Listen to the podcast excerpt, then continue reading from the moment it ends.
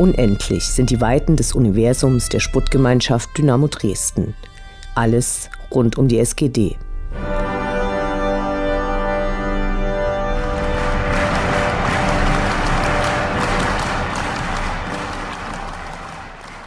Am 29. Juni wurde der neue kaufmännische Geschäftsführer Michael Brunn vorgestellt. Das Podium wurde von Präsident Andreas Ritter und Chefscout Christian Walte komplettiert, der für den zunächst angekündigten Ralf Minge eingesprungen war. Michael Brunn beantwortete zunächst im Interview mit Andreas Ritter Fragen zu seiner Person. Neues war dabei eher nicht zu erfahren. Die hohen Temperaturen und eine zuletzt immer häufiger beobachtete Präsigkeit auf derartigen Veranstaltungen, die von vielen als Zeichen des anhaltenden Erfolgs gesehen wird, führten dazu, dass aus dem Publikum kaum Fragen kamen.